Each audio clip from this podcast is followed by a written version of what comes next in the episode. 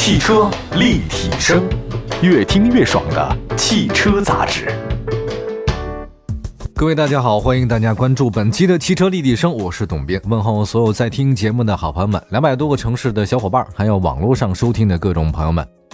今天挺带感的，因为我看到一个特别好的消息啊，我自己的那个微博甚至还转发了一下，当然也不算题外话，做企业的人都得关注一下。就阿里呢搞了一个喜大普奔的事儿，他说解脱了。但凡以后呢，在阿里啊，一定要形成一个这个氛围，氛围就是不鼓励使用 PPT，呃，取消周报啊，一周一汇报，那个周报不用写了。就即便你要是写月报的话呢，一定要在一千字以内，能说清楚的就不要写那么一大堆。同时呢，也不太鼓励大家的这个员工的无效的加班。这个消息出来以后呢，立刻冲上了热搜啊。那天我们在节目中也说了一下这个事儿，你说多带劲呢？我听说，但凡每天就严格考核什么鬼的东西啊。这个企业都搞得不是很大，搞得一般，这完全是用一种我们不太熟悉的西方的那种企业管理的机制啊，要求现在的各种各样的企业，搞得大家呢那汇报的时候啊，那那个口吐莲花，那个 PPT 啊做的真的是花样百出啊，但是你真的要实际干的时候，完全不是那么回事儿。阿里呢这次呢就回应了，说我们不鼓励大家呢搞这种东西啊，但是该汇报还是汇报，但周报肯定取消了。这个消息一出以后，我看那网络上也有些评论，这很有意思。大家的这网友评论很神奇，他说：“别说你们阿里有周报了，我呢还要写日报，就每天啊啊汇报一下我今天的工作计划。这个晚上下班之前一定给你写上我今天做了什么，进度怎样，每天都要写。甚至呢，还有一个朋友呢，这个在网络上就直接的评论了，说 这个阿里终于搞成这个样子了。原来我是在单位里专门写这个 PPT 啊，写这个什么什么三大策略、五大纲要。”什么八大措施、九大展望，然后十大什么什么什么，就讲一大堆，都快写都快吐了。这说明什么呢？就说明在现在这个整个的大的环境不是特别好的情况之下，少些虚头巴脑的东西，少点浪费时间，让大家把精力啊放在办实事上，这个可能会更好一些了。有一些这种华而不实的东西，就形式主义，就让他去死吧，真嘛，形式主义害死人嘛，你这不要再搞这些东西了。这消息我自己非常开心啊，很高兴，也跟大家分享分享。呃，如果您愿意的话呢，不妨在网络上搜一下这条消息，什么阿里呢取消这个周报这事儿啊，转发你的那个领导那个群里面哈，让你的领导和领导也看一看人家是怎么干活的，对吧？大家不是都学阿里的管理机制吗？那行，你学一下人家这管理机制不完了吗？你别老学那些皮毛的东西啊，这玩意儿没意思。好，我们来看一下今天我们的那个重点内容啊。汽车立体声当中啊，说的其实就是上半年的车企销量了。你看时间过得多快啊！一事无成的我呀，就面对下半年的开始了，方方面面咱得加油啊！嗯，我记得前两天说一档节目，就是长城魏建军那事儿嘛。魏建军在七月份上旬，七月十三号嘛，搞了一个微信的发布会，就是我们都在那个群里面，直接就跟大家讲说，长城汽车还能挺得过明年吗？魏建军在那个群里面就跟我们直接分享了很多东西啊。其实很明显，他是这么危机这么说，长城汽车明年会不会挺过呢？肯定还能挺得过去。这无论如何，头部汽车至少这几年应该都是安全的。我觉得其他那些啊卖的不太好的那个汽车的那个老板们，你们应该有这个危机意识了啊！在销量暴跌甚至你没销量情况之下，入不敷出，留给你们的时间不多了。今年疫情以来呢，给那个汽车行业带来很多打击啊，这个包括有一些南方的洪水。又给终端市场带来一些不确定性，但是那些车企走到今天这个局面，完全是疫情和洪水的锅吗？当然不是。汽车行业的竞争从来都是残酷的，没有优秀的产品，非常优秀的管理机制和运营，企业最终只会在变幻的市场当中走向末路。来看一下六月份的成联会的数据显示，中国汽车市场的整体日子呢，确实正在走出阴霾啊，也有些回暖。比如说今年车企的 TOP 十五吧。批发销量的数据绝大多数呢已经是正增长了，啊，在销量集中越来越高的背景之下，由此呢也带领整个狭义的乘用车市场出现了百分之一点二的复苏。但是排名越靠后的车企，它的销量和市场表现越糟糕。从今年上半年累计销量来看，在市场出现了百分之二十二点九的跌幅的背景之下，近七十家车企的销量下滑，三十一家的销量呢是腰斩。哎呀，这个比较厉害啊。别说车企不好过了，我觉得茅台都不好过。前天我看茅台股票，唰一天跌了百分之六七，是吧？对吧？你说茅台那多稀缺资源啊，全世界就这么一点茅台啊，它茅台现在价格在腰斩，我就能喝得起了。还有呢，在超过二十家车企销量已经跌至两位数或者归零，企业危在旦夕，特别是自主品牌险象环生。当然，这期节目的话呢，我们也不是只一味的负面信息啊，事实就是如此。任何市场都一样，只有淘汰洗牌，才能铸就更强大的企业和品牌。那天我好像跟一个朋友聊天，做 IT 的，他说他很早以前啊，就是在刚刚有那个搜狐啊、新浪之类的那时候，他就开始从事网络这个行业了，也搞过小门户网站，但是很可惜没有坚持下来，呃，就是倒了。倒了以后呢，反正他干什么都有，什么现在是做电商的啊。那之前他其实中国很早一波呢，在中关村做网站的人，做门户。可是现在你看都看不到了。其实那个时代有大批人都在做这个事儿，什么新浪啊、搜狐啊，那那其中可能是他们活下来的头部那么几个。这个市场当中啊，一定能容下那么三四个，但吃的好的、卖的好的都是前一两家。哎，所以说到这儿吧，就是挺难的啊。就是一将功成万骨枯，任何行业都是如此啊。前一两个吃的是盆满钵满，三四位以后的话呢，勉强活着。你要是排在第五六位以后，这日子就太难过了啊！随时都有生命危险。你要排在十以后，我看凶多吉少，抱团取暖吧。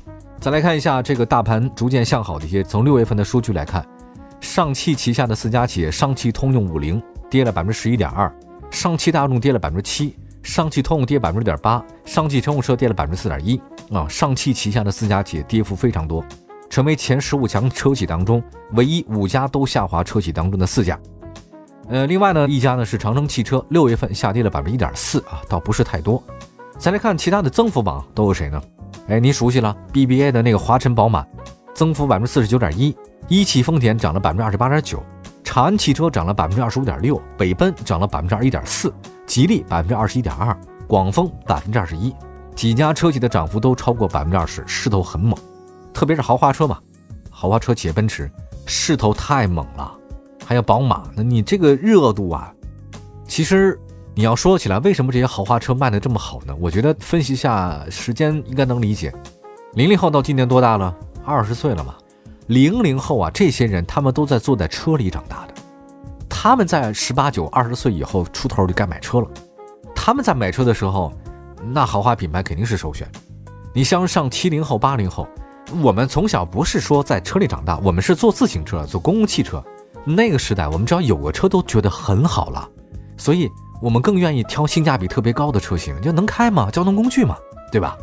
可现在不一样了，这个零零后啊，那他们日子可能过得比我们那时候好嘛，家里也有钱，现在车也不是很贵，他上手那都是 BBA 的车型。我前两天还给我一个同事啊，他那天问我说他想买一辆那个林肯的飞行家，他其实就很年轻，他说没什么钱，我知道他一般啊。他说：“我不想买 BBA，太不个性了。我要买一个稍微二线的豪华品牌。”他就选林肯，那个车型大概全办下来要六十万，毫不眨眼就买了。可是他们家条件真的挺普通的呀，我百思不得其解。好吧，那个休息一下啊，一会儿呢再说说其他的一些上半年的这个因素吧。汽车立体声，您的爱车情报站，会新车，私车定制，会买车，会客厅大驾光临。庖丁解车，精准分析；会拆车大师来帮您；会用车，自驾上路；会玩车，我们都是汽车人。继续回到节目当中，您现在收听到的是汽车立体声。各位好，我是董斌。今天说的是上半年车企的基本情况分析分析啊，咱也看看大数据。上半年呢，这个刚才也提到了，因为疫情因素呢，自然是下跌的多。毕竟市场大盘呢这两年都是百分之二三十的下跌啊，前十五家车企表现参差不齐啊。来看一下长城，长城确实好像是有下跌了，虽然跌幅不是特别的大，但是呢，魏建军魏总已经意识到这个问题，所以在我们今天节目一开始啊，就提到过了，说这个自我疑问和自黑啊，他反思了一下，反思的说那个长城能不能挺过明年。长城没问题，但你要看看那上汽，上汽呢作为最大的汽车集团，其实它的危机应该比长城还要多啊。一汽集团追赶上汽的步伐非常厉害，特别是最近的那个大头两个大众，一汽大众已经领先最老牌的合资车企上汽大众近三十万辆，这个数据确实是令人唏嘘不已。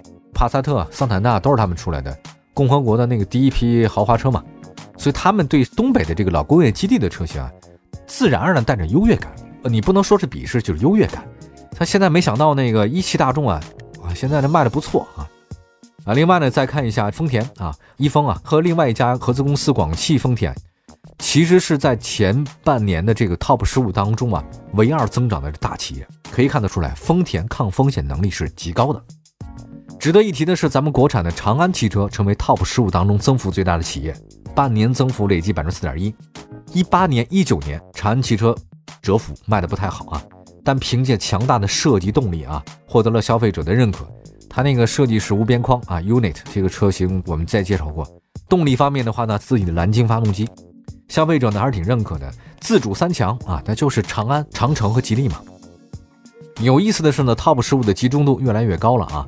二零一九年去年的六月份，前十五强的集中度占比是百分之七十一，到今年六月份，前十五的占比集中度百分之七十八。这意思就是说什么呢？强者恒强了，弱者就更弱了。换句大家都懂的话，就有钱人更有钱了，这 没钱的就更没钱了。当然这个不一定对啊，我随便说的。还有一个就二八定律啊，二八定律呢，这个规定在汽车界也是非常合适的。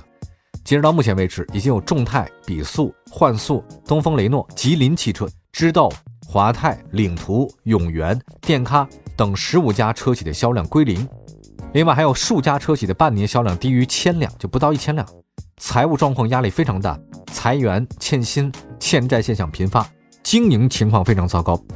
哎呀，众泰和东风雷诺，哎呦天哪，这个还有华泰，有一次好像我去哪儿啊？去天津吧。我回北京呢，在路上开那个高速公路，我看路两边全是华泰的车，我的天，它落了灰了。再来看一下，六月份自主品牌的份额再创历史新低，只达到百分之三十二。今年上半年自主的份额从去年同期的百分之三十九下滑到百分之三十五。要知道，在四五年前，自主的份额达到百分之四十以上啊。这个消失的份额都去哪儿了呢？那肯定都去那些合资品牌了嘛。六月份，六十四家自主车企当中，仅有十四家车企呢同比正增长。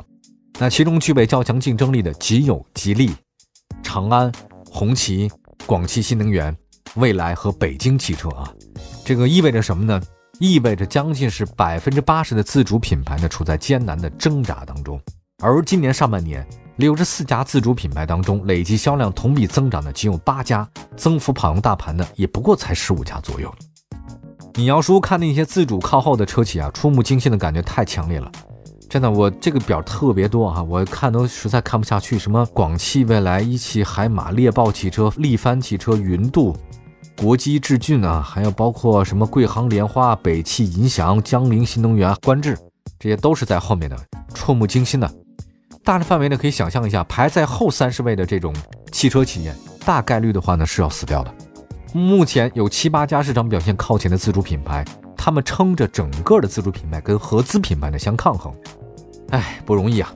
那自主品牌让出来之后，都被强大德系和日系给瓜分了。今年六月份，德系品牌在中国汽车市场的份额不断升高到百分之二十五点八，四分之一。那上汽大众的遭遇寒冬，但一汽大众的一骑绝尘，再加上豪华品牌的势头正旺，德系的攻势呢还是不减当年呢。